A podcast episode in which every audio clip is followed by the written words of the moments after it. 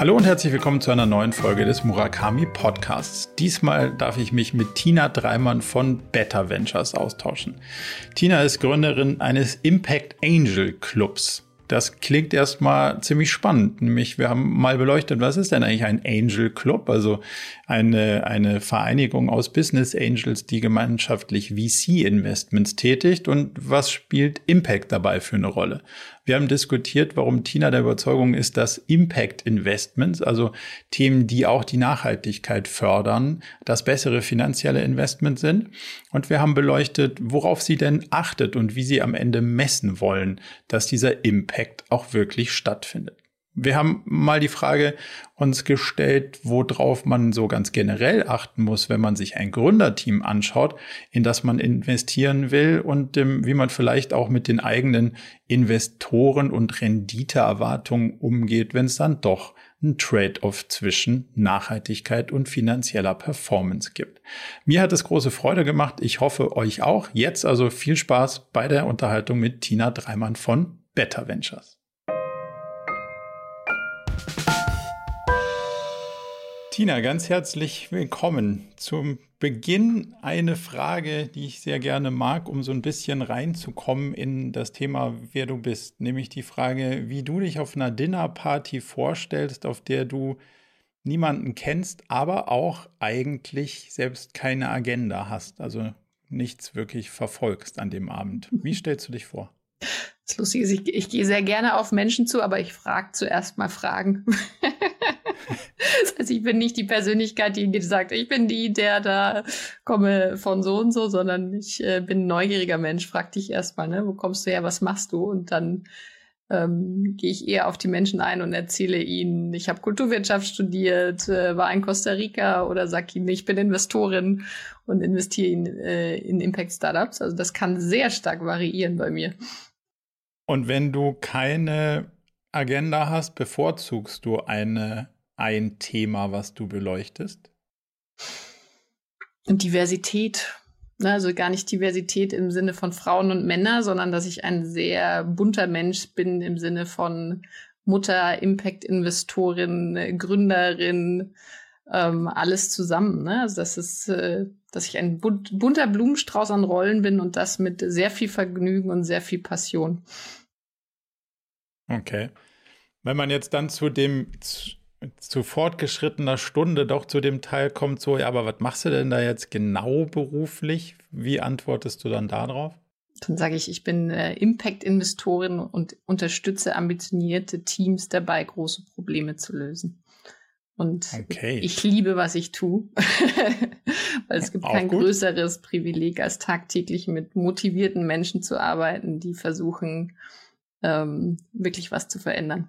Jetzt haben wir da, schon die erste spannende Vorlage Impact-Investorin. Mhm. Was ist ein, was ist ein Impact nach eurer Definition? Du, wir haben acht Kriterien festgelegt, gleichzeitig um es einfach zu erklären. Für mich ist Impact, wenn ein großes Problem an der Ursache gelöst wird. Und äh, um das zu erklären, na, was heißt das überhaupt? Äh, wenn ich jetzt entscheiden müsste, investiere ich in ein Startup, das äh, Plastik sammelt oder in eins, das abbaubares Bioplastik macht, dann gefällt mhm. mir natürlich das Letztere mehr, ne, weil es wirklich auch langfristig das Problem von Plastik in unseren Ozeanen löst. Und was ich ganz besonders toll daran finde, ne, großes Problem, Startup baut eine Lösung, ist, dass es sehr nah an dem Lean Startup Framework ist. Ich weiß nicht, ob du das kennst, wahrscheinlich schon. Ja. ja. Ähm, und Lean Startup baut aus Problem, Lösung und damit ein Geschäftsmodell. Ne? Und deswegen alle Gründer da draußen, die gerade große Probleme lösen, können genau nach diesem Framework tolle Geschäftsmodelle bauen. War das nicht schon immer so, unabhängig von Startups, dass man Probleme gelöst hat, die die Kunden innen hatten und dann hat man ein Business? Hm, nicht ausschließlich. Manchmal werden ja auch durch Businesses Probleme generiert, äh, wenn man jetzt äh, zum Beispiel über bestimmte Konsumprodukte nachdenkt. Ja. Ne? okay. Okay, ja. Das, Zigaretten, das Alkohol, total. Zucker. das stimmt. Lass mal ein bisschen reingehen in das Thema Impact. Also du sagst, ihr habt unterschiedliche Kriterien definiert und ähm, ist ja, ist ja auch immer eine spannende Frage, wie bemisst man das dann? Kannst du uns da mal so ein bisschen mit reinnehmen in, wie ihr den Fächer des Impacts sozusagen auffächert und wie ihr dann versucht, das dann auch irgendwie trackbar zu machen, mhm. dass es halt mehr ist als nur eine Geschichte? Ich glaube, das Allerwichtigste ist der erste Schritt, nämlich die, die Strategie und die Auswahl der Impactfelder, in dem man einen Unterschied machen möchte. Ähm, wir sind da ähm, entlang des World Economic Forum Risk Reports gegangen. Also die machen jährlich ein, eine Analyse, welche Probleme denn unsere Gesellschaft gefährden. Und da stehen unter anderem sowas wie Klima drauf, ne, Biodiversitätsverlust etc. Ähm, das ist ein Faktor. Also was sind wirklich die größten Themen, die wir lösen müssen? Ähm, sehr hilfreich, kann ich auch jedem empfehlen, sind da die SDGs, also die ähm, Sustainable Development Goals, ne, wo wirklich klare Kategorien festgelegt werden. Und dann, wenn man ein Startup hat, das sich bewirbt, dann gucken wir tatsächlich tiefer rein. Ne? Also die erste Frage ist, wie groß ist denn das Problem, das du löst? Äh, ist das überhaupt ein signifikantes Problem? Äh, gibt ja unterschiedliche Arten von Problemen, wie du schon gesagt hast. Ne? Hm. Geht das Team an die Ursache? Kann man das überhaupt bemessen? Also ist gut, dass du das direkt angesprochen hast. Wie groß kann der Effekt sein? Ähm, wie lange dauert es, bis dieser Effekt überhaupt ein, eintritt oder gibt es negative Effekte, die dadurch ausgelöst werden? Also es gibt so mehrere Faktoren, wo man gucken kann, worauf achten wir noch, bevor wir die Entscheidung treffen. Und aus meiner Sicht ist das auch die größte Herausforderung, die Investoren haben, weil wenn du einmal investiert hast, dann hast du investiert. Ne? Das heißt, du musst am Anfang eine gute Entscheidung treffen. Um jetzt auf deine Frage zur Messbarkeit zu kommen, da empfehle ich jeden den IRIS-Katalog vom Global Impact Investing Netzwerk. Es ist ein Riesenkatalog an ähm, Key Performance Indikatoren, also Zahlen, Daten, Fakten, wo du je nachdem, in welchem Feld du aktiv bist als Startup, dir deine eigenen auswählen kannst. Ne? Also weil natürlich ein Female Health Startup ist nicht mit einem grünen Zement zu vergleichen und braucht eigene mhm messbare Kriterien. Wie ist deine Erfahrung zwischen man könnte es messen und man kann es auch wirklich messen, wenn man dann so ein bisschen den Weg vorangeschritten ist? Also diese SDG-Poster sich irgendwo hinzukleben und zu sagen, guck mal, da, da drauf kann ich delivern und da drauf kann ich delivern. Wobei ich auch immer noch finde, dass die Dinger irgendwie hinten raus stark abfallen. Also mhm. gef gefühlt ist die Kategorisierung dann nicht sonderlich konsistent, aber das mhm. ist auch mhm. nur mein Gefühl wahrscheinlich.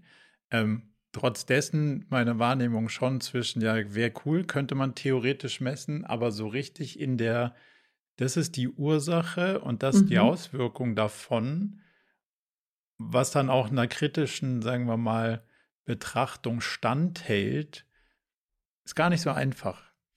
Wie ist da so deine Erfahrung? Wie, wie gut gelingt das dann über die Zeit auch wirklich zu messen, was für einen Impact also, man hat? Ich bin da sehr strikt. Ich sage, man kann immer messen. Die Frage ist, was kann man messen? Ne? Also ja. auch, auch klassische Impact-Investoren, die schon lange unterwegs sind und sehr erfahren, ne? sowas wie Bonventure oder Ananda, auch die unterscheiden zum Beispiel zwischen Outcome und Output. Und der wirkliche Impact ist natürlich der, der Outcome. Gleichzeitig gibt es bestimmte Startups, wo es viel leichter ist, den Output zu messen. Also zum Beispiel, mhm. wenn wir jetzt wieder zu äh, Frauengesundheit gehen, kannst du natürlich sagen, okay, wie viele Frauen habe ich behandelt? Das ist dann lediglich der Output. Wenn ich aber wirklich wissen will, was für einen Unterschied habe ich generiert, dann äh, kann ich als Startup zum Beispiel jährlich eine Messung machen, wie Schmerz reduziert wurde. Also das macht jetzt zum Beispiel Dr. Vivian Karl aus unserem Portfolio. Die haben von Anfang an auch geguckt, welche Unterschiede, also was machen sie wirklich für einen Unterschied bei der Kundin und nicht nur gezählt, ne, ich habe so und so viele Frauen jetzt bedient, ohne mhm. zu wissen, hat es dann überhaupt was gebracht oder nicht. Es ist aber, wie du sagst, nicht immer einfach, ne, an genau diese Zahlen zu kommen. Manchmal sind es auch Annahmen, die dahinter liegen. Wichtig ist aber, dass jeder, der wirklich was bewegen und erreichen will, sich da auch selber challenged und versucht zu messen. Hm. Also in Teilen ist es ja relativ, sagen wir mal, einfach, wenn du sagst, so, ich habe jetzt hier ähm, Plastikverpackung eingespart, weil ich mhm. irgendwas nicht mehr verpackt habe und das wird nicht mehr transportiert und dann ist die Menge kleiner und dann kann ich es auf Kilometer und Plastik genau. runterrechnen. Das, das ist ja noch, das, da gehe ich ja voll mit. Dann sage ich, ja gut, super, das ist ja schnell gemacht. Also zumindest mal schn schnell überlegt, wie man es errechnet. Aber meine Beobachtung gerade bei nicht zwingend Startups, sondern halt auch bei größeren Firmen, die schon relevant ähm, ja, einfach Traffic und, und Geschäftsmodell haben, braucht sie erstmal massives Know-how und auch Daten, um die Lieferketten zu verstehen, mhm. tiefer reinzukommen in die Lieferketten, überhaupt mal zu sagen, so, jetzt mache ich einen Rucksack zum Beispiel. Was ist denn da alles drin und wo kommt denn das alles her und wie ist denn überhaupt so ein Footprint von so einem Rucksack und in welchen Dimensionen muss ich denn da so drauf schauen? Ähm, und da ist ja schon relativ schnell klar, das ist ganz schön groß, das Feld. Und da braucht man eigentlich schon mal eins, zwei Vollzeitleute, die das irgendwie überreißen und sich damit beschäftigen und versuchen, die Daten zu erheben und irgendwelche Standards einzuhalten oder überhaupt rauszufinden, welche das sind. Was würdest ja. du da einem Startup raten? Wie, wie nähert man sich der Sache, ohne gleich seine gesamten Ressourcen auf diesen Teil irgendwie zu stürzen, ohne den anderen Teil? Ähm, wer braucht denn das eigentlich und löst das das Problem überhaupt so zu vernachlässigen? Was würdest du den, den Startups raten an der Stelle, sich der, dieser komplexeren Betrachtung zu nähern? Hm, das ist eine gute Frage. Also äh, die erste Fun Fact ist, dass zu diesen großen Corporates sich auch wieder Startups tummeln. Ne? Also es gibt C-Trace, Planetly, Vayu, die sogar genau dieses Transparenzproblem gerade lösen. Wichtig ist da für mich jedoch, dass die auch wiederum die Veränderung schaffen müssen, ne? weil es hilft uns nicht, wenn ich weiß, ich habe so und so viel CO2 ausgestoßen und deswegen dann mache ich halt Offsetting. Ähm, das mhm. meinte ich vorhin mit, wir müssen an die Ursachen kommen ne? und an wirkliche ja. Veränderung. Ähm, was raten wir den Startups? Äh, die Startups müssen erstmal überhaupt ein Geschäftsmodell finden. Ne? Das heißt, wirklich auf das Problem, das sie akut lösen wollen, sich zu konzentrieren und ein Geschäftsmodell daraus zu bauen. Natürlich macht es auch Sinn, weitere Kriterien über Zeit sich anzueignen, aber wenn sie zu früh in Komplexität sich verlieren, ähm, befürchte ich manchmal, dass sie auf der Strecke liegen bleiben. Ne? Also das heißt natürlich nicht, dass ein Startup, das Plastik reduziert, sich nicht auch äh, um faire Arbeitsbedingungen, Diversität etc. kümmern sollte. Mhm. Und ich sehe es auch in den Gründern, dass das immer der Wunsch ist. Ne? Gleichzeitig ähm, musst du am Anfang sicherstellen, dass du überhaupt ein Business hast. Spannende Frage. Siehst du von der Perspektive, weil du ja viele, also scheinbar viele bis nur wahrscheinlich Impact-getriebene Startups siehst, fehlt da manchmal der, ich nenne es mal Zug zum Tor, der den es in der, in der Businesswelt hat und braucht? Aus meiner Sicht nicht mehr. Zum Glück. Okay. Na, also okay. Impact äh, ist ähm, nicht nur Trend, sondern vor allem inzwischen Notwendigkeit geworden. Und wir sehen immer mehr mm, gern genannte Serial Entrepreneurs, also sprich Gründer, Gründerinnen mit bisheriger Erfahrung, die schon mal erfolgreich waren und die dann beim zweiten Geschäftsmodell sagen, so, und diesmal mache ich was wirklich mit Sinn und, und Zweck für unsere Gesellschaft oder den Planeten. Und das sind wahnsinnige, getriebene und erfolgreiche und smarte Frauen und Männer, ähm, wo, wo absolut der Zug zum Tor da ist. Gleichzeitig, glaube ich, weiß ich, was du meinst. Ne? Gerade so, wenn man von Social Entrepreneurship spricht, ne? und ich äh, kenne auch einen guten Unternehmer aus zum Beispiel dem Fashion-Bereich, wo dann auch mal Mitarbeiter sagen, ne, also warum müssen wir weiter wachsen? Ne? Ist es nicht nachhaltig, mhm. auch stehen zu bleiben? Was, was bedeutet Nachhaltigkeit in dem Kontext? Siehst du, ich möchte, auf, ich möchte gleich auf das Thema, weil, weil du so, so schön gesagt hast, die sind so getrieben. Da mag ich gleich später nochmal drauf eingehen. Ja, bin ich gespannt. Wird nochmal bin, bin noch mal kurz in dieser, in dieser ähm, Impact-Ecke bleiben, thematisch. Mhm. Siehst du einen guten Austausch zwischen der Wissenschaft und der Wirtschaft an der Stelle, dass man die Erkenntnisse, die gemacht werden, wie erhebt man das und so weiter, dass die schnell genug transferiert werden? Oder gelingt es nur den Startups zum Beispiel, die aus einem uninahen Umfeld kommen oder sowas in der Richtung? Oder würdest du sagen, die Türen sind offen, die Plattformen sind da, der Austausch findet statt? Also für, für die Messbarkeit von Impact definitiv. Ne? Also es wurden inzwischen so, schon so viele Frameworks entwickelt, zur Verfügung gestellt, dass man da sehr gut, wenn man möchte, ähm, sich entlanghandeln kann. Ne? Und da gibt es mhm. auch immer wieder äh, Bereitschaft äh, von Uni-Projekten, da auch zu unterstützen. Das heißt, da sehe ich es absolut schon gegeben, wo ich es nicht sehe, und das ist äh, leider viel wichtiger, ist bei der Ausgründung aus der Wissenschaft. Also ich bin überzeugt, alle Lösungen liegen bereits in der Schublade. Und uns fehlt in Deutschland aber noch diese Verbindung zwischen Wissenschaft und Business, damit mhm. ähm, dieses Wissen, das wir haben, ähm, skaliert wird und äh, gebaut wird wirklich. Ne? Und äh, da setzen wir uns auch mit dem äh, Beirat der jungen digitalen Wirtschaft mit ein, dass da eine Veränderung jetzt stattfindet. Ne? Also wie bringst du WHUler oder HHLer mit den RWTH-Lern zusammen, damit da, damit wir einen neuen Mittelstand entwickeln.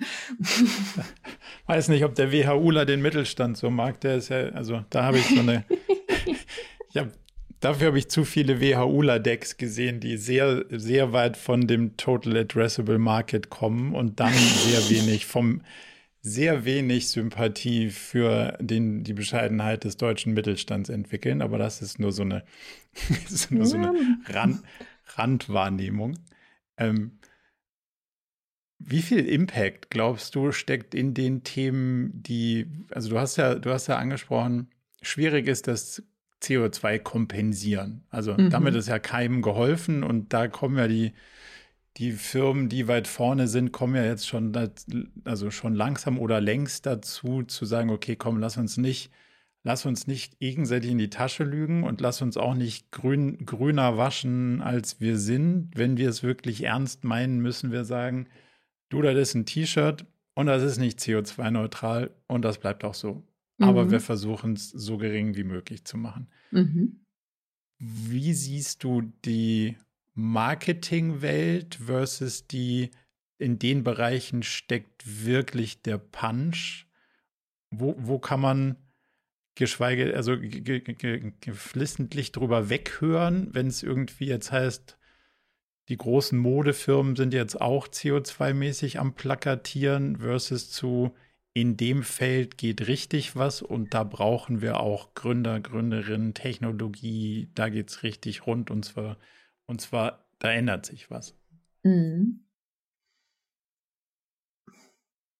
Ich hatte mal einen ganz erschreckenden Workshop vom MIT, ähm, wo es darum geht, welche Hebel müssen wir für Klima ziehen. Und die größte Erkenntnis war dabei alle. Na, also wenn wir das innerhalb von zehn Jahren ja, noch hinbekommen wollen, ähm, dann, dann muss tatsächlich jeder mitmachen. Ne? Also deswegen verurteile ich auch die sagen wir jetzt H&Ms, die das auch fürs Marketing nutzen, gar nicht. Oder eBay wirbt jetzt auch mit Nachhaltigkeit, ne? sondern da entsteht ein zunehmendes Bewusstsein und wir brauchen alle, wir brauchen die Gesellschaft, also die Konsumenten, wir brauchen äh, die Corporates, wir brauchen die Politik und wir brauchen die Startups, die neue Lösungen bauen. Und äh, wo ist mein größter Glaubensansatz? Bei den Gründern und den Gründerinnen. Mhm. Na, also deswegen haben wir Better Ventures gegründet, weil wir immer gesagt haben, Macher und Macherinnen sind die, die wir jetzt brauchen, ähm, um uns noch, also um die Kuh vom Eis zu holen im wahrsten Sinne des Wortes. Und warum? Weil sie am schnellsten sind, am unabhängigsten, am innovativsten. Ja, und das ist leider ähm, in zum Beispiel der Politik oder in großen Unternehmen nicht gegeben. Die Unternehmen sind die großen Schiffe und die zu drehen, auch wenn sie wollen, dauert, dauert, dauert. Und deswegen brauchen sie diese kleinen Schnellboote rechts und links, ähm, damit sie die Wände deutlich schneller hinbekommen. Und ich sehe da auch immer mehr Bereitschaft ähm, in großen deutschen Unternehmen, äh, wirklich sich verändern zu wollen. Und das ist cool. Wenn du jetzt sagst, da ist ein Team und das ist so ein bisschen noch auf der Suche nach dem richtigen Ansatz. So, und jetzt, mhm. was würdest du sagen, in dieses Feld solltet ihr mal die Taschenlampe halten und wo sagst du, du, da stehen die hier irgendwie schon Schlange. Da brauchen wir jetzt nicht die 35. Mhm. Lösung für. Lasst euch mal was Neues, lasst euch mal was Neues einfallen. Also wo ist es crowded und wo sind noch die, die unbedeckten und möglicherweise auch schwierigeren Felder? Das ist eine super Frage. Ähm, also das erste crowded ist es tatsächlich in diesen Transparenz-Startups. Ne? Also es gibt so viele mhm. Startups, die äh, ESG-Accounting-Tools aufsetzen, äh, die uns am Ende gegebenenfalls aber noch überhaupt nicht helfen. Und bevor nee, ich da jetzt, ist noch nichts gewonnen. Das nö. Leider, ja. Wobei natürlich Transparenz ist immer der erste Schritt zu Bewusstsein und Bewusstsein braucht man für Veränderung. Ne? Also so, uh, we're getting there, aber es ist zu langsam. Ähm, damit ich jetzt einem Gründer oder einer Gründerin den Weg weisen kann, würde ich tatsächlich wie auf der Dinnerparty erstmal Fragen stellen. Ähm, mhm. Weil, also warum, und das weiß ich von mir selbst äh, und kommt auch aus Harvard-Studien, Passion beats Experience. Also ich würde das Team fragen, na, also wo, für welches Problem brennt ihr denn? Wirklich, ne? Also es ist ein Gesundheitsthema, mhm. ist die Mutter an Krebs gestorben, ist, ist es eher Biodiversität, weil ich bin in der Natur aufgewachsen oder brenne ich für Autos und will in dem Bereich was wirklich verändern und innovieren. Weil erst wenn ich das entdeckt habe, ne, also wo ich sage, okay, da committe ich mich, dann habe ich auch dieses Ausdauervermögen, ähm, das ich brauche, um ein Unternehmen aufzubauen. Und dann, wenn jetzt zum Beispiel jemand sagt, ne, also ich möchte unbedingt CO2 reduzieren, dann gibt's äh, ganz tolle Quellen, wie zum Beispiel Project Drawdown, wo du entlang jeder Industrie schon Lösungsansätze hast. Und das Geld ist für Impact gerade da. Ne? Es wurden ausreichend Fonds äh, geraced über die letzten Jahre, wie Planet A, Revent, äh, The World Fund. Immer mehr ziehen in die Richtung, dass auch ähm, Kapital dafür da ist, dann zu wachsen, wenn man das Kapital benötigt für das Geschäftsmodell. Wie ist deine Einschätzung von der aktuellen Lage? Weil Fonds geraced ist eine Sache, Kapital wird abgerufen ist eine andere. Meine Wahrnehmung ist, der Abruf ist nicht mehr so fix wie früher. Demzufolge ist die Geschwindigkeit offensichtlich ein bisschen runtergegangen. So, ihr macht ja als Angel Club nennt ihr euch, glaube ich, wenn mhm, ich es richtig genau. im Kopf habe. Sehr frühphasige Themen. Ist da schon, ist da dünn geworden, was Leute angeht, die sich mit Decks irgendwie bei euch melden oder dünner? Oder sagst du, nö, in dem Bereich ist genauso viel, ähm, genauso viel Traction, wie es die ganze Zeit war. Auch was, was nicht nur das Geld angeht, sondern auch wirklich die Themen die Themen sind weiterhin vorhanden und das macht mich glücklich. Ne? Es gibt auf Gründerseite auch diesen Trend hin zu, zu Impact. Wir haben mhm. letztes mhm. Jahr in unserem Unternehmerclub abgefragt, ne, wie wollt ihr denn weiter investieren oder was beschäftigt euch gerade? Und es gab natürlich auch welche, die gesagt haben, okay, ich warte erstmal ab und gucke mir das alles an. Ne? Also so Hilfe, Ukraine, was passiert jetzt? Mhm. Ähm, es gab auch sehr viele, die gesagt haben, ich bin gerade mit meinem eigenen Unternehmen beschäftigt Mhm. Was jetzt nicht verwunderlich ja. ist, wenn man äh, bewusst nee. Angels reinholt, die selber Unternehmer, Unternehmerinnen sind. Ne, die mussten erstmal sicherstellen, dass ihr Business äh, weiterläuft, äh, die Supply, Supply Chains aus dem Osten ähm, stabil sind oder um, äh, umgeplant werden. Und dann, und das hat mich besonders gefreut, die dritte Antwort war Impact jetzt erst recht. Mhm. Ja, und dann, obwohl ich äh, letztes Jahr mehrmals nicht gut geschlafen habe, war Ende des Jahres war so, dass wir unsere Investmentziele fast erreicht hatten. Und äh, zwölf von den 15 Investments, die wir gemacht haben, waren überzeichnet. Ne? Also das heißt, dass wirklich mehr auch klassische Investoren in Impact-Startups rein wollen, wie zum Beispiel Energiethemen, weil sie wissen, da spielt gerade die Musik und das sind die Geschäftsmodelle, die jetzt fliegen. Nimm uns mal mit in so einen Angel Club. Also mm, Impact, haben wir, Impact haben wir ja quasi jetzt ein bisschen beleuchtet, aber Impact Angel Club ist die Frage, was bleibt dann jetzt noch? Was der Angel Club? Was der Angel Club? Ähm, ich glaube, um das zu erklären, nehme ich dich einmal mit in unsere Geschichte, nämlich wie haben wir Better Ventures überhaupt gegründet? Und das war mit dieser mhm. Grundüberzeugung, äh, Gründer haben den Antrieb, äh, die Welt positiv zu verändern und wir müssen sie beschleunigen, weil wir haben nicht mehr viel Zeit. Und dann, um rauszufinden, wie wir sie beschleunigen können, haben wir tatsächlich erstmal Interviews geführt. Ne? Also wir haben nur zugehört, ähm, weil wir gesagt haben, wenn wir jetzt was aufbauen, dann wollen wir es aufbauen, äh, was wirklich einen Unterschied macht. Und es kam dann leider dabei raus, Zugang zur ersten Finanzierung ist enorm aufwendig, dafür, dass es ein kleines Ticket ist im Vergleich zu anderen. Und dann gab es noch andere Themen, wie zum Beispiel, worauf fokussiere ich mich, wie baue ich mein Team auf, wie komme ich an die ersten Kunden. Und dann haben wir gesagt, ja geil, das können wir ja. Ne? Also da kann ein erfahrener Unternehmer unterstützen, Wissen weitergeben, vor allem halt echt eigene Erfahrungen ähm, an ein neues Team und dadurch sind wir gemeinsam schneller. Und wie sieht unser Club heute aus? Ne, wir sind über 60 Mitglieder. Ähm, alle unsere Angels haben, ich sag mal, Herz und Hirn. Das passt gut zu deinem NFT an der Wand. Kurze Erklärung, hinter Marco hängt ein ganz tolles Bild.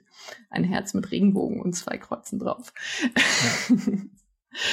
und also Herz und Hirn und unternehmerische Erfahrung. Das heißt, sie haben entweder selber erfolgreich äh, gegründet und Unternehmen aufgebaut oder Unternehmen geführt. Mhm. Und wir sind überzeugt, die besten Gründer schaffen es natürlich auch alleine, aber wir sind so viel schneller, wenn wir uns zur richtigen Zeit an die richtige Person wenden können. Ne? Also wenn ich zum Beispiel dich anrufen kann, hey, wir strugglen gerade mit unseren OKRs, äh, wie können wir das besser machen? Wie viel Hilfe gebt ihr dann oder wie entscheidet sich, welcher Angel wo investiert und wie viel dann reingibt? Weil Zeit und Geld sind ja auch nochmal zwei ganz getrennte Themen. Ähm, muss man mitmachen? Kann man mitmachen? Was sind so die, was sind die Regeln vom Club? Uns ist das Wichtigste, dass am Ende das auch die Gründer mitentscheiden dürfen. Ne, weil mhm. es ist dein Unternehmen, es ist dein Cap Table und äh, ich, ich werde dir nie jemanden aufzwingen, wo du denkst, der, der gibt keinen Mehrwert. Ähm, es läuft bei uns so, ne? man kann sich bewerben, wir kriegen über 150 Bewerbungen im Monat, kuratieren das nach Impact. Auf welcher Team. Seite? Auf, auf, Startup, ähm, auf der Startup-Seite. Auf der Startup-Seite, okay. Ja. Genau, dann ähm, gucken wir, ne, ist das wirklich Impact, ist es ein starkes Team und dann schlagen wir das im Angel Club vor. Und äh, die Angels melden sich, wenn sie Interesse haben und gehen mit in den Prozess, so dass natürlich auch Gründer, Gründerinnen äh, die Angels kennenlernen kann. Und am Ende wird es eine Einzelentscheidung. Ne? Also im Schnitt investieren wir 250.000 Euro pro Runde von circa vier oder fünf Angels. Und es geht wirklich immer nach, ne, passen die zusammen? Hat der Angel das richtige Netzwerk, die richtige Erfahrung, um dich auch wirklich zu beschleunigen und haben Gründer und Investoren Lust aufeinander. Ne? Also es ist anders als eine Ehe, die kann man nicht so schnell trennen. Äh, man ist dann verbunden für die nächsten sieben, acht, zehn, zwanzig Jahre. Und mhm. es sollte auch zusammenpassen. Und deswegen hat bei uns auch wirklich das Gründerteam die letzte Entscheidung, will ich äh, dich dabei haben, ja oder nein. Poolt ihr die Angel oder ist jeder Angel dann selber im, in dem Cap-Table des Startups? Mhm. Äh, bei uns ist jeder Angel selber drin, ähm, weil man sie nicht verstecken muss. Wir empfehlen aber den Gründern oftmals Stimmpooling. Ne? Also das mhm. heißt, äh, wie, wie organisiert man die, damit es nicht zur Bremse wird? Und äh, Pooling hat leider auch einige Nachteile, wie zum Beispiel, dass eine BAFA-Förderung wegfällt. Und natürlich, weil wir in Impact ähm, Teams und Themen investieren, sind alle der Investments BAFA förderfähig. Also eine, eine staatliche Förderung, die Angels ähm, sich holen können, wenn sie innovative Impact-Startups ähm, unterstützen. Wieso fällt die dann weg? Also ich dachte, die kannst du haben, wenn du selber im Cap-Table Ja, genau. Bist. Aber wenn wir poolen, würde sie wegfallen. Na, also wenn wir in ah, einer ich habe hab verstanden, ihr, ihr poolt nur das Stimmrecht, also quasi eine eine Stimm Wir eine empfehlen eine Stimmrechtspool, ein Stimmrechtspooling. Ja. Das heißt, es wird keine extra Gesellschaft aufgesetzt. Genau. Ne, und wenn, sobald man eine Gesellschaft aufsetzt, das ist klar. Ja. kreiert es Kosten und dann würde BAFA wegfallen, genau. Okay, verstanden. Die Förderung. Wo du gerade Kosten sagst, mhm. so no normalerweise im VC-Geschäftsmodell gibt es ja dann auch sowas wie Kosten dafür, dass ihr euch drum kümmert und Kosten dafür, dass es dann hoffentlich irgendwann mal was gebracht habt, äh, hat. Wie, wie sind denn so eure, eure Businessstruktur, eure eigene? Hm, das ist eine gute Frage. Ähm, ganz klassisches Clubmodell. Ne? Wir haben eine Clubgebühr, wir haben eine Investmentgebühr, wenn investiert wird und ein Carry bei zukünftigen Erfolg. Mhm. Das ist uns auch wichtig, ähm, damit wir gleichermaßen incentiviert sind, ähm, eine gute Auswahl in den Club mit reinzubringen. Also das heißt, man zahlt eine Membership dafür, dass man sehen darf. Mhm. Dann zahlt man, wofür zahlt man dann, wenn man Bei investieren Investment, darf? Genau. Okay. Was ist die Logik dahinter? Die Logik dahinter, dass ähm, der Aufwand entsteht. Also äh, wie bei anderen Clubs genauso. Das Interessant ist aber bei uns, dass wir dann sogar die Clubgebühr zurückerstatten, ne? weil uns geht es darum, aktiv zu sein als Investoren. Mhm.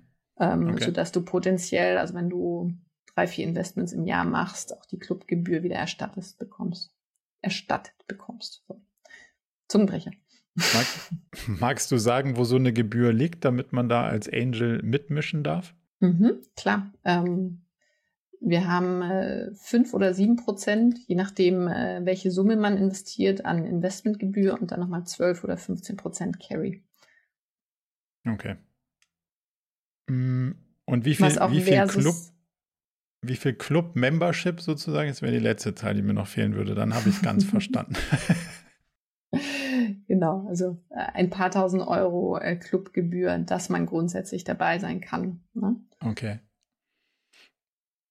Warum glaubt ihr, dass Impact Investments das bessere Investment sind, wenn man mal den, den Teil Impact auslässt? Also im Sinne von, ja, es macht total Sinn, diesen Impact zu generieren, aber wenn man jetzt nur die, die reine Finanzseite betrachtet, oder mhm. andersrum gefragt, glaubt ihr, dass Impact Investments das bessere finanziell betrachtete Investment sind? So rum muss ich die Frage stellen. Absolut. Also, weil endlich die Zeit dafür gekommen ist, ne? aus Regulatorik, äh, Druck entstehen neue Geschäftsmodelle und auch aus dem. Handlungsdruck mhm. durch äh, Klimawandel. Das heißt, ähm, wir sind überzeugt und sehen auch bereits äh, den Proof of Concept von unseren Investments, dass Impact und Return gleichermaßen möglich sind. Ne? Und selbst erfahrene Investoren sagen dir, dass nicht, äh, also die nächsten Unicorns werden nicht Social Media oder SaaS sein, sondern Green Tech, ähm, Green Solutions, weil wir sie brauchen. Und äh, das Traurige ist tatsächlich, also jeder, der gut mit Zahlen kann, muss sehen, dass die Rechnung nicht mehr aufgeht. Ne? Also wir können nicht mit unserer Wirtschaft, unserer Gesellschaft jährlich 1,7 Erden verbrauchen, weil dann ist unsere Lebensgrundlage weg. Das heißt, der Druck, dass wir uns ändern und dass neue Geschäftsmodelle entstehen, die beides vereinen, ist jetzt so hoch, ähm, dass das auch die attraktiveren Investments sind. Da mag ich gleich nochmal einmal tiefer eintauchen, aber vorher hast du noch eine spannende Sache gesagt: Regulatorien. Mm. Das ist ja jetzt als jemand, der in so ein Startup investiert, ein schwieriges Feld, weil mhm. kann, für, kann für dich laufen, kann aber auch gegen dich laufen.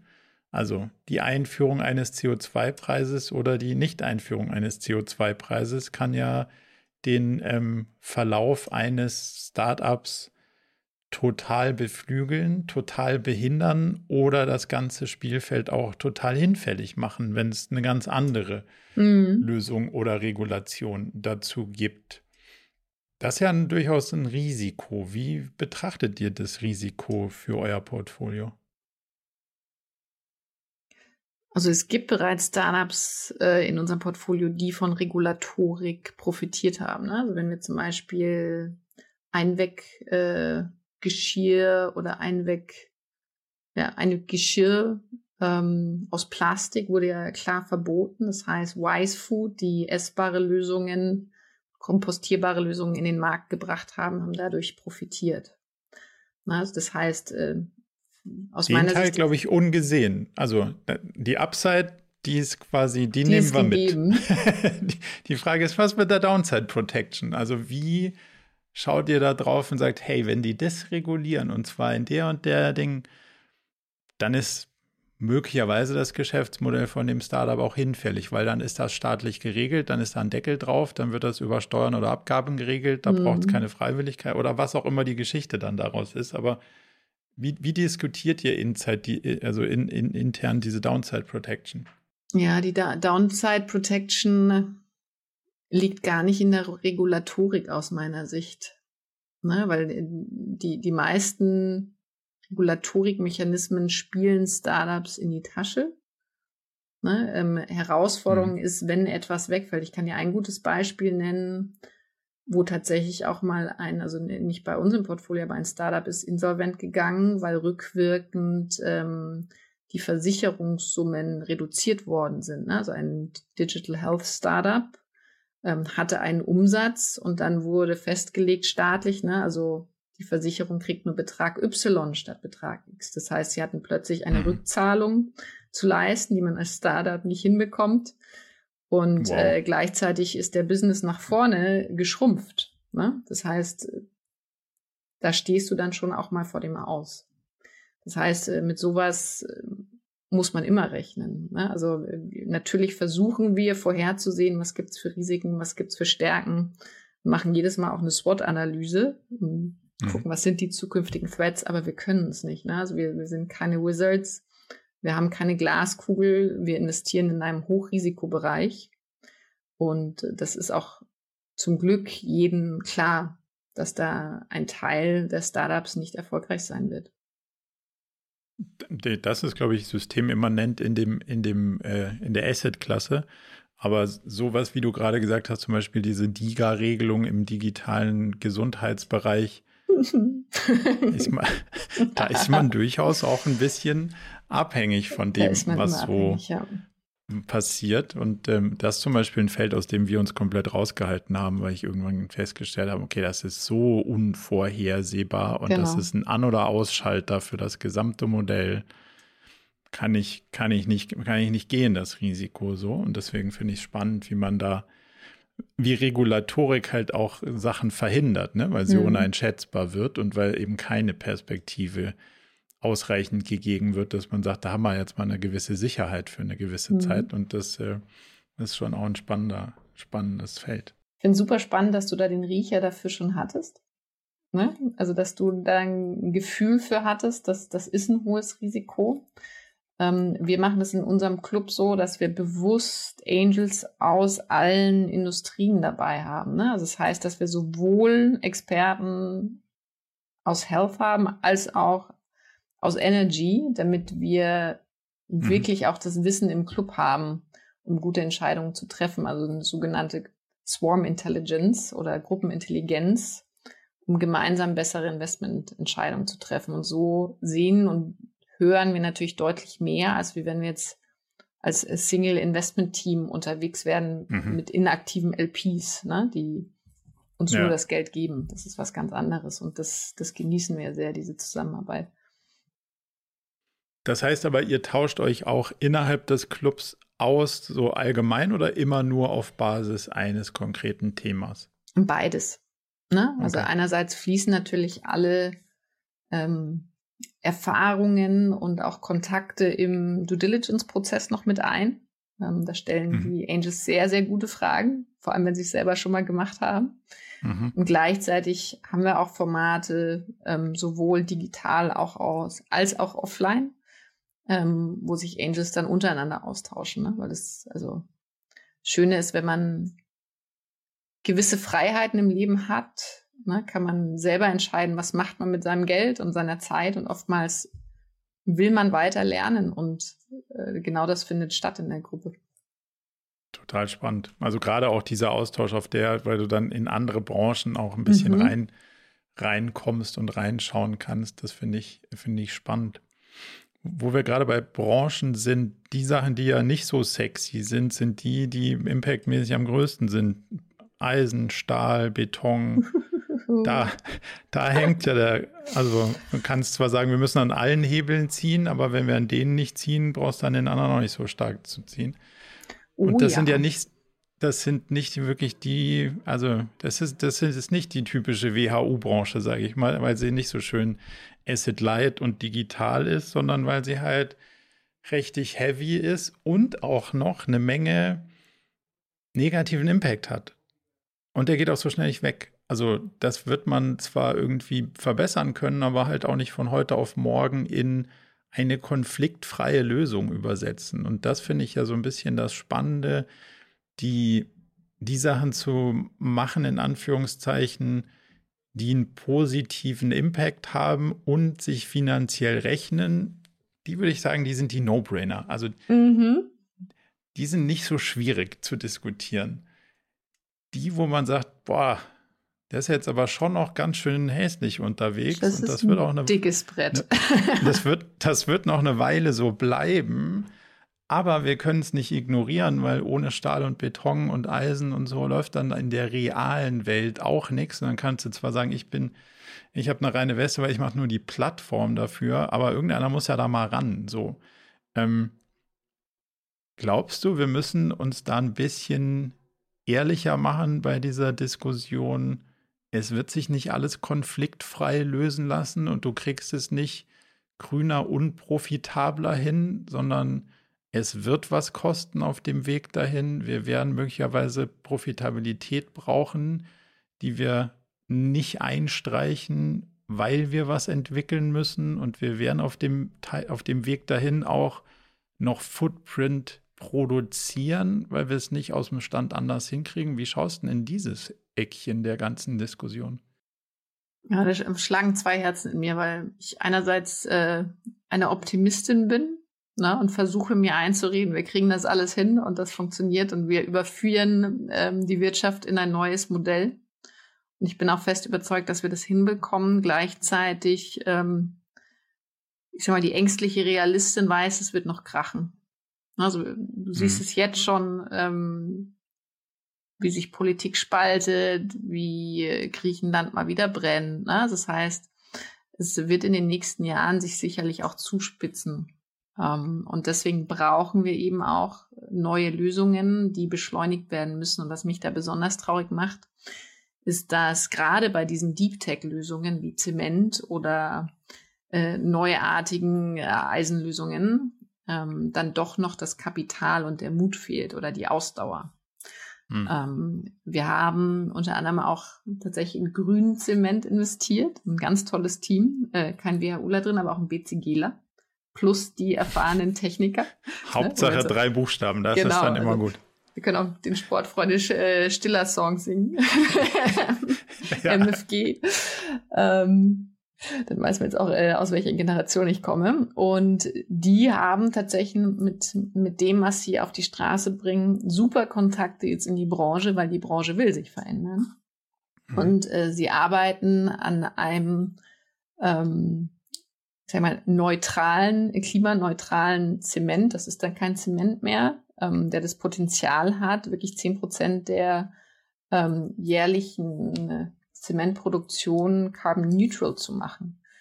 Und es gibt Teams, die an äh, Kerosin aus Mikroalgen arbeiten. Also das heißt, die, die Teams sind schon da ähm, und die Lösungen entstehen. Und das sowas macht mir dann wieder Mut, wenn wenn ich mit meinem Sohn im, im Auto sitze, wir äh, zum, zum Schlittenfahren gehen und er ist ganz komisch und dann äh, frage ich, was ist denn los? Und er sagt, ja, ich bin traurig, weil ich keinen Schnee mehr sehen werde in der Zukunft.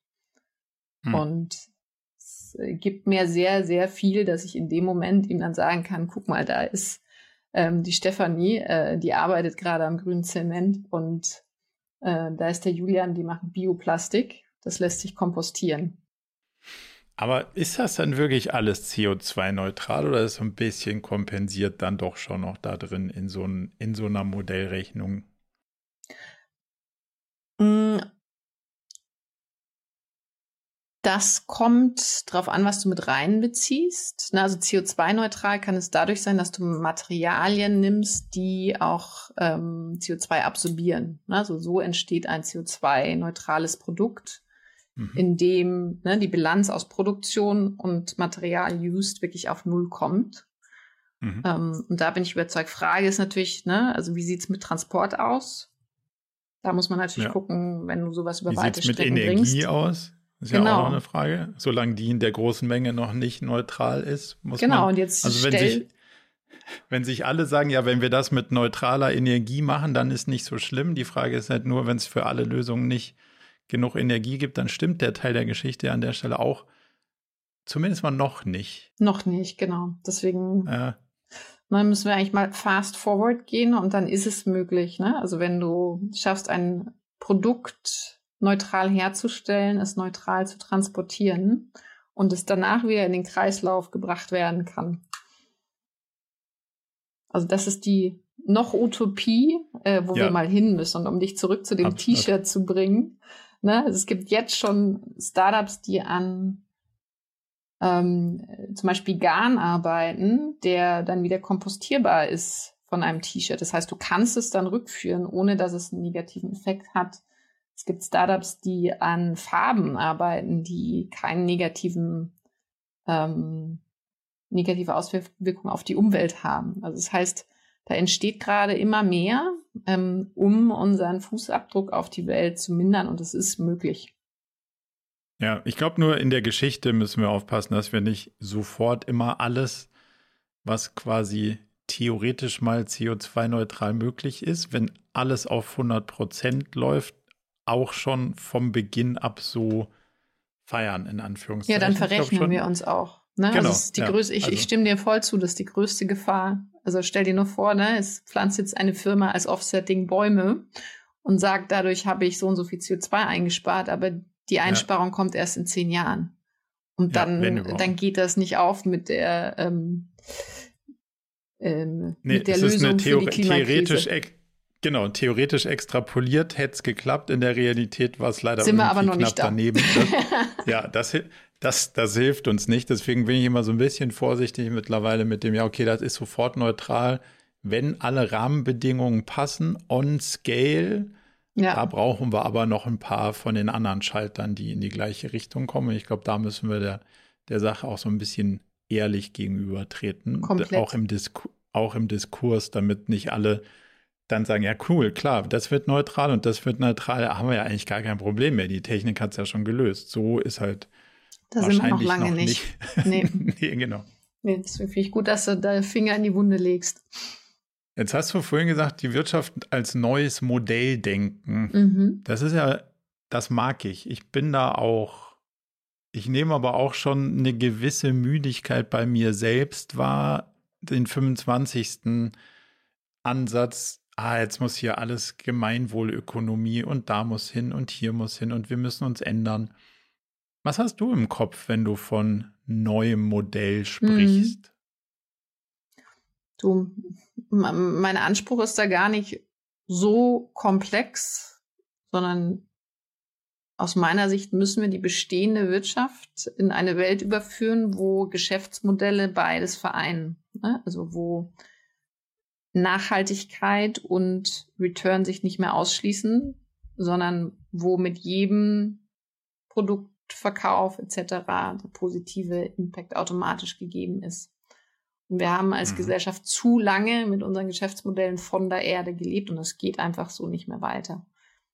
Das heißt, äh, wir brauchen die Startups, die jetzt genau das alles umkrempeln und auch einem großen Mittelständler die Möglichkeit geben, ähm, das von ihnen zu lernen oder sie zu akquirieren, gegebenenfalls mal, ne? um sich zu verändern.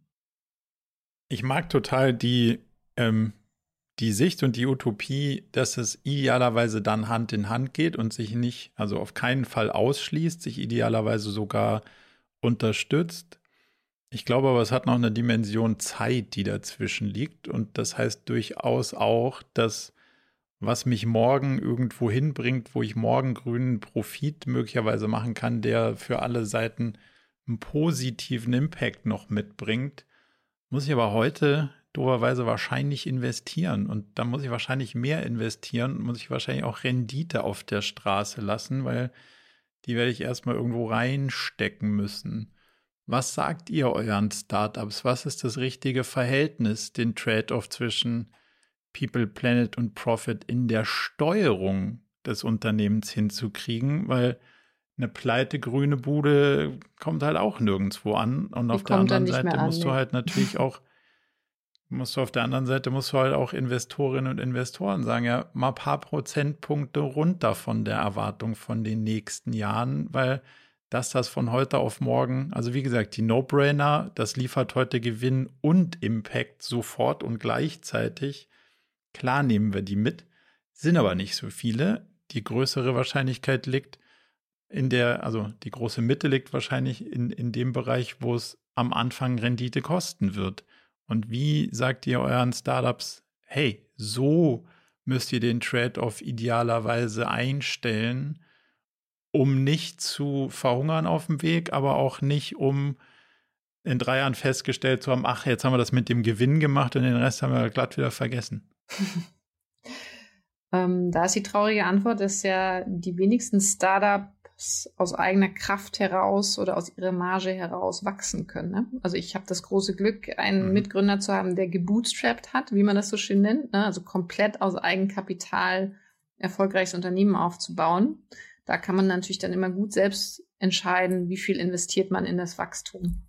Gleichzeitig als Startup, ne, also es ist normal, dass du am Anfang noch nicht profitabel bist. Wichtig ist, dass du das Potenzial dazu hast, ein profitables Geschäft um, zu kreieren. Und dann ist natürlich eine flexible Variable wieder die Zeit. Ne? Also wie schnell bekommst du Investoren, die das sehen? Oder musst du erstmal über einen gewissen Zeitraum dich anderweitig unterstützen. Es gibt zum Glück auch gerade im Impact-Bereich sehr viele staatliche Förderungen. Ähm, wenn du noch ein Forschungsthema hast, ne? also dass du in andere Acceleratorprogramme reingehst. Gleichzeitig, wir haben nicht mehr viel Zeit. Es ist natürlich auch wichtig, da die passenden Follow-on-Investoren hinter Angels dann zu, zu kriegen und zu überzeugen. Mhm. Und äh, das schaffst du aus meiner Sicht nur, wenn du von Anfang an mit einem guten Team sinnvoll mit einem Potenzial zum Geschäftsmodell in einem großen Markt rangehst. Ne? Also gerade wenn man von VC Money spricht. Und natürlich, um, um schnell zu skalieren, brauchen viele Startups auch Kapital. Und ich freue mich für jeden, der es auch ohnehin bekommt. das ist, genau, da, also das ist ja die, das ist sowieso die Königsdisziplin. Genau. Aber deiner, deiner Erfahrung nach, ist der klassische VC-Cycle, also vorhin hast du sowas von sieben Jahre gesprochen, vielleicht sind es auch mal zehn oder zwölf, aber dann wird ja irgendjemand in der Regel nervös weil irgendwann läuft so ein Fonds auch aus und dann mhm. sagst du, oh, puh, jetzt, jetzt müssen wir das Ding aber auch mal auflösen und irgendwann müssen wir jetzt auch mal die Kohlen zurückzahlen. Wie schaut man aus? Also kommen wir hier wieder raus aus der Geschichte. Glaubst du, das ist zu kurz gesprungen, um ein paar von den großen Themen zu drehen? Also will da jemand zu schnell sein Geld wieder zurück, als dass man sagen kann, ja, da ist diese Durch Durststrecke schon, schon durch und da, da kann man schon von einer adäquaten Rendite-Erfahrung sprechen oder müssten die eigentlich länger laufen, diese Impact-Geschichten? Ja, das äh, Schöne, es gibt ja inzwischen auch Fondsmodelle, die gar keine Laufzeit haben. Na, zum Beispiel Evergreen, Evergreen passt, genau. passt, gut, passt gut zum Thema. Evergreen. ja. Ne, die dauerhaft offen sind. Und es gibt natürlich einen Grund, warum so neue Modelle geschaffen werden. Weil ja, ähm, bestimmte gerade Produktthemen brauchen länger, ne? oder wenn du eine ganze Produktion aufbauen musst. Ja. Ähm, das heißt, äh, auch da brauchen wir wieder neue Ansätze und Lösungen. Aber geht ihr als Angels dann auch schon mit einem anderen Zeithorizont an die Sache ran und sagt, oh, kann auch 15 Jahre sein und ähm, wir also wissen, also, dass wir unser Geld dann möglicherweise erst später wiedersehen, wenn überhaupt? Wir rechnen für uns selber tatsächlich gerade mit den sieben Jahren, weil wir sehen, wie schnell einzelne Startups skalieren schon, ne, weil der Zug vom Konsumenten da ist und wie bestimmte Themen in kürzester Zeit eine Million Umsatz mit Profitabilität sogar machen können. Das heißt, wir rechnen da gar nicht für uns selber so weit. Darf ich dann, ähm, darf ich dann auf deswegen, der anderen Seite ein Gespenst noch kurz auf die, an die Wand malen? Wenn, wenn du sagst, okay, die sind so, die sind so schnell, eure Startups, und die sind hoch, also die sind, die ziehen das hoch, die skalieren, die profitabel sind die auch noch. Und dann haben wir die irgendwo hingeführt, wo, wo wir als Angels oder VCs wieder rauskommen. Meiner Erfahrung nach steht auf der anderen Seite ja dann irgendein Konzern und sagt, Mensch, klasse Technologie, die habe ich genau gewartet. Aber es trifft auf Strukturen, die überhaupt nicht in der Lage sind, das aufzunehmen, was es braucht, um den Drive noch sieben weitere Jahre so laufen zu lassen, sondern da kommt dann irgendwann die, sagen wir mal, nennen wir sie die Strukturbremse. Siehst du nicht, dass es ein genauso großes Risiko ist, die zu früh in Strukturen zu überführen, in denen sie nicht weiter gedeihen können? Hm. Ich würde sagen, da müssen wir eine Fall äh, für Fallentscheidung machen. Ich kenne alleine aus dem Angel Club natürlich, äh, ohne jetzt Namen zu nennen, Unternehmer, wo es geklappt hat. Mhm. Also wo das sogar eine, eine, positive Beschleunigung bewirkt hat, ähm, sich mit größeren zusammenzuschließen, auch als nachhaltiges Modell. Und es gibt andere, wo das Startup dadurch kaputt gegangen ist.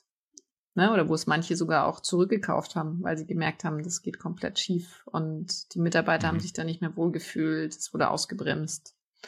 Also es gibt, es ist nicht nur ein Gespenst, es ist Realität. Also es gibt dieses Beispiel. Das heißt, das Einzige, was wir aus meiner Sicht als gute Investoren machen können, ist da die Flagge hochzuhalten und sicherzustellen, dass man, bevor man diesen Schritt geht, ähm, darauf achtet, dass es der richtige ist. Hm.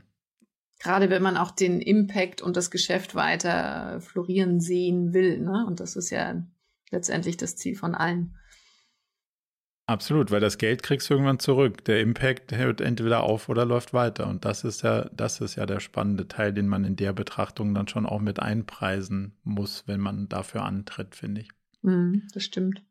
Hast du vorhin so, so, eine spannende Sache gesagt, getrieben sein. Mhm, ich habe es mir auch aufgeschrieben. In, ja, man investiert ja als VC und du, glaube ich, im Besonderen nicht so sehr in Modelle, sondern in Menschen. Mhm. Und Gründerpersönlichkeiten sind ja schon, wie du sie genannt hast, getrieben. Das würde man ja jetzt auch mitunter möglicherweise, wenn man so aus einer menschlichen Perspektive draufschaut, so ein bisschen kritisch hinterfragen. Was ist denn die Gründerpersönlichkeit, die du suchst, damit du irgendwie weißt, da geht richtig was nach vorne und welche möglicherweise bewussten Risiken gehst du damit auch ein? Ja, das Interessante ist, ähm, ich suche starke Teams. Ne? Es ist gar nicht nur die Persönlichkeit, sondern es sind gut aufgestellte, diverse Teams. Mhm. Das heißt, dass die äh, drei getriebenen BWLer gar nicht äh, zu dem Team gehören, das ich jetzt suche, ne? sondern ich suche ähm, Teams, wo so jemand dabei ist, weil du brauchst natürlich für ein Startup jemanden, der das auch voranbringen möchte. Ne? Und das ist auch mhm. ähm, weder positiv noch negativ, sondern das ist eine Art von Persönlichkeit. Ähm, wir machen in unserem Investmentprozess tatsächlich auch Persönlichkeitsprofile, also so oh. Self-Assessments mit den Gründern. Auf was für einer, auf was für einer theoretischen Basis? Du auf den äh, Big Five. Ne? Es gibt so mhm. fünf mhm. äh, Kern Dimensionen, äh, die immer wieder durch äh, Wissenschaft auch erhoben worden sind, die dir mhm. angeblich per Geburt auch mitgegeben worden sind. Und es sind so unterschiedliche Bedürfnisse, die du als, als Person hast, zum Beispiel zu wirken, ähm, soziale Beziehungen aufzubauen, Beständigkeit und äh, Struktur und Sicherheit. Ne? Das sind unterschiedlich ausgeprägte Dimensionen. Und uns ist besonders wichtig, dass die Teams sich da auch ergänzen. Also das kann ich aus meinem eigenen Gründerteam sagen. Ich liebe es, dass wir auf manchen Dimensionen sehr ähnlich ticken ähm, und auf anderen uns ergänzen, weil es gibt zum Beispiel Themen, die ich nicht gerne mache, weil ich ein bestimmter Typ bin. Ne? Und äh, wenn du halt alles im Team hast, es muss noch nicht mal alles sein, aber wenn du da diverser aufgestellt bist, dann kommst du mit weniger Anstrengung deutlich weiter. Und äh, mit Getrieben sprichst du wahrscheinlich auch Burnouts oder ähnliches an. Also nicht, die, gar nicht, ne? gar nicht mal. Aber so, also das ist sicher auch eine, das ist sicher auch eine Dimension, aber getrieben sein heißt ja schon auch, ja, also möglicherweise muss ich was bei mir selber kompensieren oder ich gehe halt nicht nur für mich irgendwie sehr stark rein ins Game, sondern erwarte das halt auch von den anderen und wenn ich getrieben bin, treibe ich vielleicht auch die Leute und das, das hat mhm. sich ja dann auch eine Auswirkung für Leute, die da nicht so persönlich für brennen, dass du die in den Burnout treibst. Da sehe ich das dann noch viel größere Problem, mhm. weil das finde ich, das ist der unfaire Teil. Also Wenn dich selbst da rein, mhm. genau, dich selbst da reinzuschießen, ist eine Sache, halte ich nicht für positiv, aber das ist, das wäre ja dann immer noch deine Entscheidung, ähm, aufgrund deiner Getriebenheit in der Startup-Welt andere über die Klippe springen zu lassen. Das halte ich für für äh, deutlich übergrenzwertig. Und deswegen ist ja schon auch so, dass du, gerade wenn du so Persönlichkeitsprofile ansprichst, in so Führungspersönlichkeiten und so durchaus einen starken Cluster von bestimmten Ausprägungen findest, die nicht zwingend immer die, die angenehmsten auch sind. so. so. Äh, am besten du, du, du sprichst mal mit meinem Team. ich äh, bin tatsächlich auch eine getriebene Persönlichkeit. Also das heißt jetzt gar nicht mal, dass mich etwas treibt, sondern dass ich per se eher Antrieb habe. Ne? Also dass, dass ich mhm. eine Vorwärtsbewegung. Ich habe kein Bedürfnis nach Beständigkeit, sondern nach Veränderung. Ähm, das klingt jetzt deutlich besser, als getrieben zu sein. Ich stimme dir voll zu. Es gibt natürlich auch manchmal Charaktere, die irgendwas kompensieren müssen. Ja, und äh, aus meiner Sicht, was da wichtig ist, ist Reflexion. Ne? und gleichzeitig ein guter Zuhörer zu sein. Und die, die besten Gründer ne, haben äh, einerseits natürlich den Zug nach vorne, aber auch sehr offene Ohren, um zur richtigen Zeit in die andere Richtung zu gehen. Es gibt ja spannende Theorien, ähm, dass, dass wenn du auf Finanzperformance ähm, optimierst, dass genau solche Persönlichkeitsstrukturen genau das sind, was du suchst, weil die sind einfach, die fräsen sich da durch. So. Das ist also in der mittelfristigen Finanzperspektive korreliert das wahrscheinlich schon relativ hart mit dem Return. Von daher kann, mhm. also kann, kann das logisch nachvollziehen. Aber es ist natürlich für das, wonach du optimierst, finde ich einen spannenden Trade-off. Also ein bisschen was braucht man, aber halt nicht nur und auch nicht zu viel davon. Deswegen fand ich das ein, ein spannendes Thema, mhm. gerade weil du, weil du es ja auch explizit getrieben sein genannt hast. So. Genau. Ich finde das super interessant, weil aus meiner Sicht sind das unterschiedliche Dimensionen auch. Ne? Also du hast das eine ist dein Persönlichkeitsprofil. Wie, wie, wie bist du denn so untersuchen wir natürlich immer jemanden, der sich auch traut, Entscheidungen zu treffen und das mhm. Thema nach vorne bringt. Und teilweise haben wir nicht investiert, wenn es das nicht gab. Und das äh, findet manchmal tatsächlich auch in der Wissenschaft statt. Ne? Da werden ganz tolle Produkte gebaut, aber niemand hat diesen Zug ähm, daraus ein Geschäftsmodell zu bauen. Und dann wird dadurch auch nie ein Impact entstehen. Ne? Und wenn man das kombiniert, diese, diese tollen Wissenschaftler, die das beste Produkt bauen, äh, mit einer Dame, die danach äh, das nach außen tragen will, dann, äh, dann macht Spaß. Und in die ja. Teams investiere ich gerne. Und gleichzeitig ist es mir persönlich wichtig, dass wir schaffen, eine Organisation aufzubauen, also auch wir als Investoren mit unserem Team, äh, wo wir niemanden verbrennen. Ne? Also weil ja.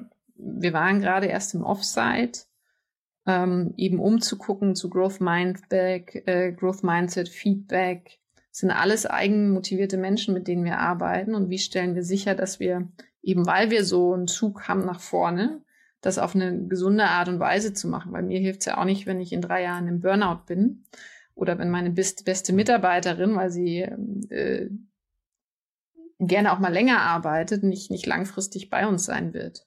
Und wir haben ähm, im ersten Quartal dann sehr großen Fokus für uns selber auch drauf gelegt.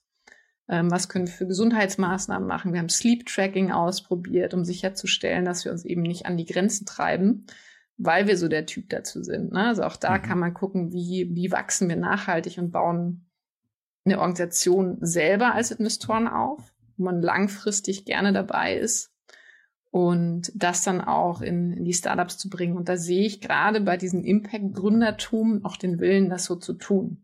Ne? Weil wenn dir die Umwelt wichtig ist, sind dir meistens die Menschen auch sehr wichtig. Hoffentlich. also, Fingers sollte, crossed. Soll, sollte in der Betrachtung dabei sein. Jetzt hast du vorhin noch eine spannende Sache gesagt, da muss ich auch nochmal drauf zurückkommen. Der Beirat Junge Digitale Wirtschaft heißt das, mhm. glaube ich. In der, in, in der Anlehnung im Austausch, weiß nicht genau, wie das irgendwie zusammenhängt, mit dem Wirtschaftsministerium. Wie kommt man da rein? Was macht man da? Lohnt sich das? Lustige Anekdote, es kam vor etwas über einem Jahr eine E-Mail an info at betterventures.io, wo drin stand, ne, also äh, Tina Dreimann, äh, bla bla bla, wurde entdeckt und sollte gerne in unseren Beirat. Das heißt, irgendwie hat man mich tatsächlich gefunden ähm, und für den Beirat würdig ähm, gesehen. Natürlich musste ich auch noch Ja sagen. Ähm, ich bin tatsächlich äh, der Politik sehr kritisch gegenüber eingestellt. Ich habe auch mal Praktikum in der deutschen Botschaft gemacht. Ich weiß, wie langsam das vorangeht.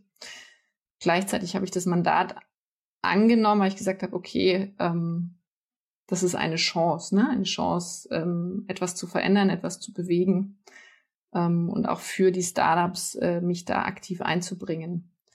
Und es ist ein wahnsinnig toller Kreis an engagierten Persönlichkeiten, die unterschiedliche Themen bearbeiten in so Einzelgruppen, ähm, wie zum Beispiel Ausgründung aus der Wissenschaft ähm, oder die Startup-Förderung und da dann sehr strukturiert Input geben.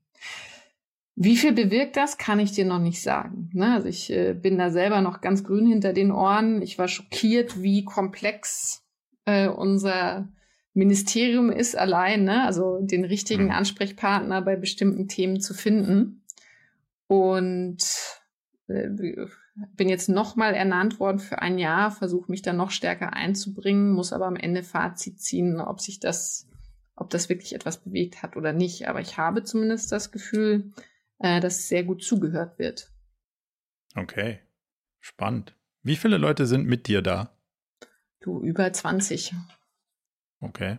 Ja, aber das ist ja trotzdem dann auch schon noch eine Größe, in der man auch gehört werden kann. Also es ist ja. nicht Super. Äh, kannst du bitte den Fragebogen ausfüllen und wir nehmen das in unsere statistische Betrachtung mit auf, sondern es ist ja dann durchaus, dann hört ja auch noch wirklich jemand ja. richtig zu.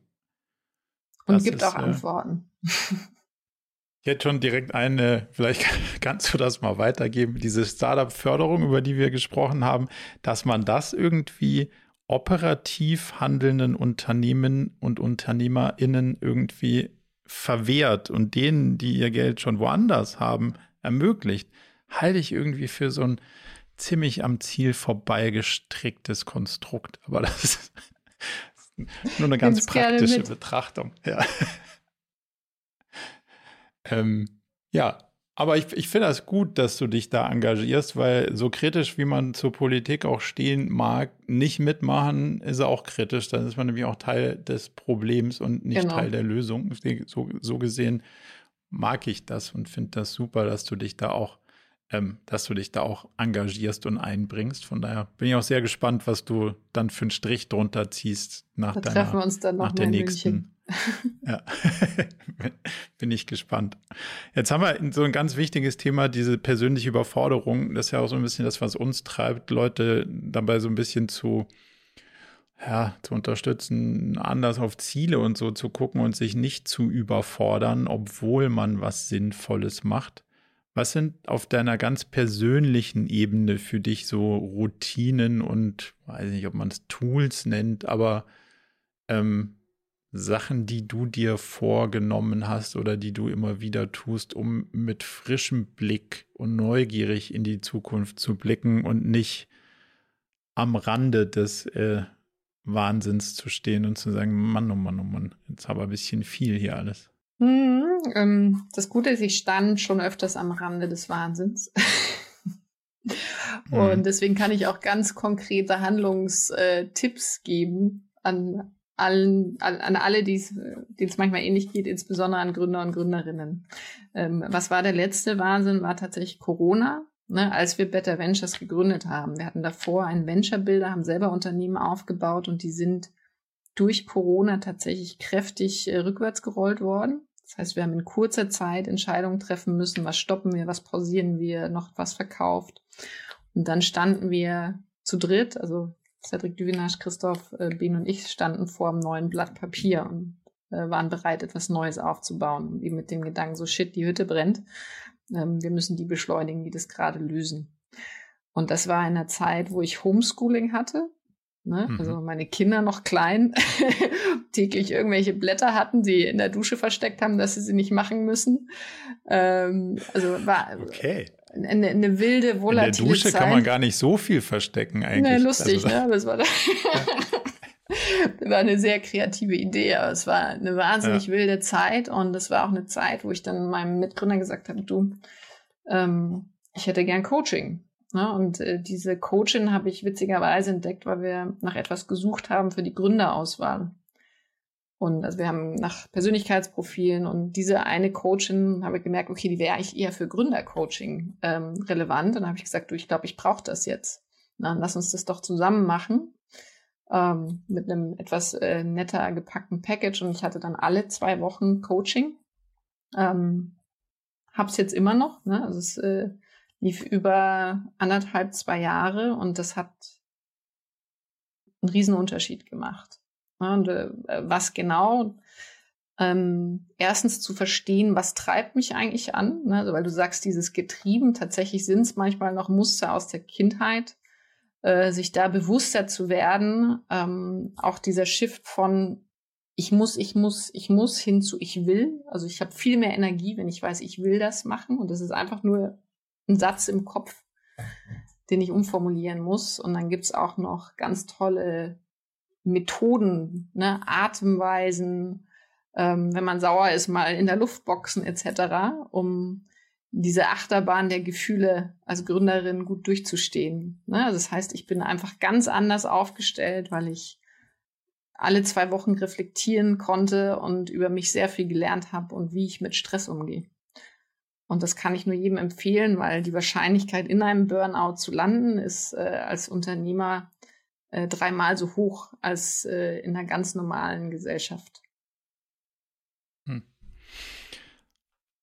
Wenn wir jetzt mal davon ausgehen, dass du dir eine Sache aussuchen dürftest, die jeder, jede in Deutschland eine Stunde am Tag machen, das wollten wir gerade nicht müssen sagen, machen würde. Wollen. ja, wollen Was würde wollen ist eine schwierige Sache. Ja, ja, weil, aber wollen impliziert noch nicht, dass sie es tun. Also mhm, gehen wir mal davon machen. aus, sie tun es, weil sie es wollten, aber am Ende machten sie es. So, was wäre das? Was würdest du, was würdest du den Leuten ähm, infiltrieren? Sport, gesunde Ernährung, Meditation und Schlaf. Ich weiß, das ist alles in einer eine Stunde. Stunde. Das klingt, das klingt schon, das klingt schon ein bisschen wieder übertrieben. Überambitioniert. Na, dann, wenn ich mich ja. entscheiden muss, dann mach Sport. Ja. Okay. Ne? Sport was, hält was? uns gesund, hält uns ähm, sane. Wie sagt man da auf Deutsch? Ja, das Gegenteil von durchgedreht. Ähm, ja. Ver, ver, vernünftig, nee, ja. Also, wir wissen, was, was gemeint ist. ähm, welcher Sport? Uh. Oder welchen wählst du? Hm. Ja, ich wähle tatsächlich das Joggen, weil es das einfachste ist als Mutter mit Kind und Hund. Ja, ne? es gibt sicherlich noch bessere Sportarten, ähm, Krafttraining etc., um gesünder zu sein oder Teamsportarten, um Spaß zu haben. Aber äh, damit ich es überhaupt tue, ist bei mir vor die Tür und raus. Joggen. Okay. Wenn du dir jetzt noch für dich selber aussuchen könntest, ein Seminar, wo du jetzt selber den Titel kreieren kannst, wo du denkst, Mensch, wenn das die Frage beantwortet, die ich mir schon so lange stelle, und da kann ich das in einem Tag, kriege ich das ganze Wissen zusammengefasst, wonach ich schon so lange suche. Was wäre der Titel dieses Seminars? Hm.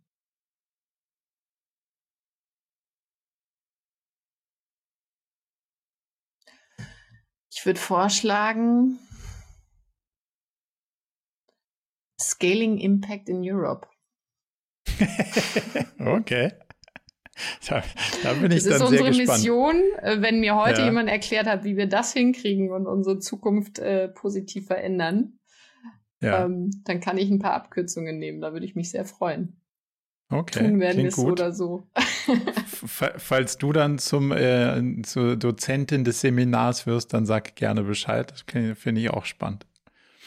letzte Frage so in dem Content-Bereich. Was gibt es für Bücher, Podcasts, Videos, wo du sagst, boah, die haben mich so fasziniert gepackt, die verschenke ich oft, da nehme ich so viel draus mit. Was ist da auf deiner, auf deiner Liste? Was würdest du uns mitgeben? Hm, was lustig ist, wir haben gerade erst Bücher verschenkt im Offsite an unser Team und jedem Einzelnen ein Buch gegeben, das äh, die Stärken widerspiegelt, ne? also um die Stärken noch stärker zu machen. Ähm, und unter anderem mhm. waren da dabei Drive, ne? also was Menschen wirklich motiviert. Ähm, eine andere Art von äh, Menschensicht quasi, wie man Unternehmen aufbauen kann. Ich empfehle auch jedem das Thema Growth Mindset, gerade wenn man Kinder hat. Das kommt ursprünglich von der Kinderpsychologin. Um, ähm, und es ist traurig, was wir richtig und was wir falsch machen können als Eltern. Und wir nutzen das auch in, in unserem Unternehmen. Und als drittes Five Dysfunctions of a Team. Hm. Von Patrick Liccioni. auch spannend. Ja. Kann man auch ein bisschen was mitnehmen. Ja, und gerade auch als Investor und wenn man viel mit Teams zusammenarbeitet, ist das ein, ein Buch, das man wahrscheinlich jedem schenken sollte. Ja. Gibt es noch irgendwas aus deiner Perspektive, was wir noch nicht gefragt haben, wo wir noch nicht dran vorbeigefahren sind, wo du sagen würdest, das müssten wir noch mal kurz beleuchten? Hm. Du, ich würde sagen, wir sind gut durchkaloppiert und es bleibt bestimmt noch mal eine Stunde für andere Themen. Ähm, das Wichtigste das ist, das Wichtigste ist äh, vielleicht noch ein Appell ähm, ja. nach draußen an, an alle, die gründen wollen. Traut euch, ne? sucht euch eure Passion-Themen und ähm, macht es einfach. Und äh, ich habe den Wunsch gerade in Deutschland, weil wir nicht so positiv Fehlern gegenüber eingestellt sind, ähm, dass da die Angst äh, reduziert wird, dass man es nicht schafft, sondern dass man es einfach ausprobiert. Und das Schlimmste, was passieren kann, ist, dass man in der Zeit gelernt hat. Ja, gerade wenn man jung ist, ist noch die, die, ja, die Chance stimmt, extrem groß. Da, da kann man noch, kann man eigentlich nur mit positiven Sachen da rauslaufen. Wenn man jetzt sagt, Mensch, so spannend, ich habe ich hab jetzt so viel über dich, über euch gelernt, ähm, jetzt habe ich eine Idee, jetzt will ich irgendwie mit euch in Kontakt treten. Was ist der beste Kanal? Wo findet man am besten weitere Informationen zu dir, zu euch? Also am besten tatsächlich auf unserer Webpage www.betterventures.io. IO steht tatsächlich mhm. lustigerweise für Impact Only, nicht für Impact Output. Okay, Impact, okay, ja. Tada! Ähm, war, da, war das so rum oder also habt ihr euch überlegt, wofür dieses IO stehen könnte, nachdem ihr die Domain cool fandet? Äh, nee, wir haben erst IO und dann äh, deshalb sogar die Domain noch geändert von DE auf IO. IO ist auch cooler als DE. Das ja, ja, aber hallo. ja. Plus wir wollen ja äh, über Deutschland hinaus aktiv sein, deswegen hat das dann ganz gut gepasst.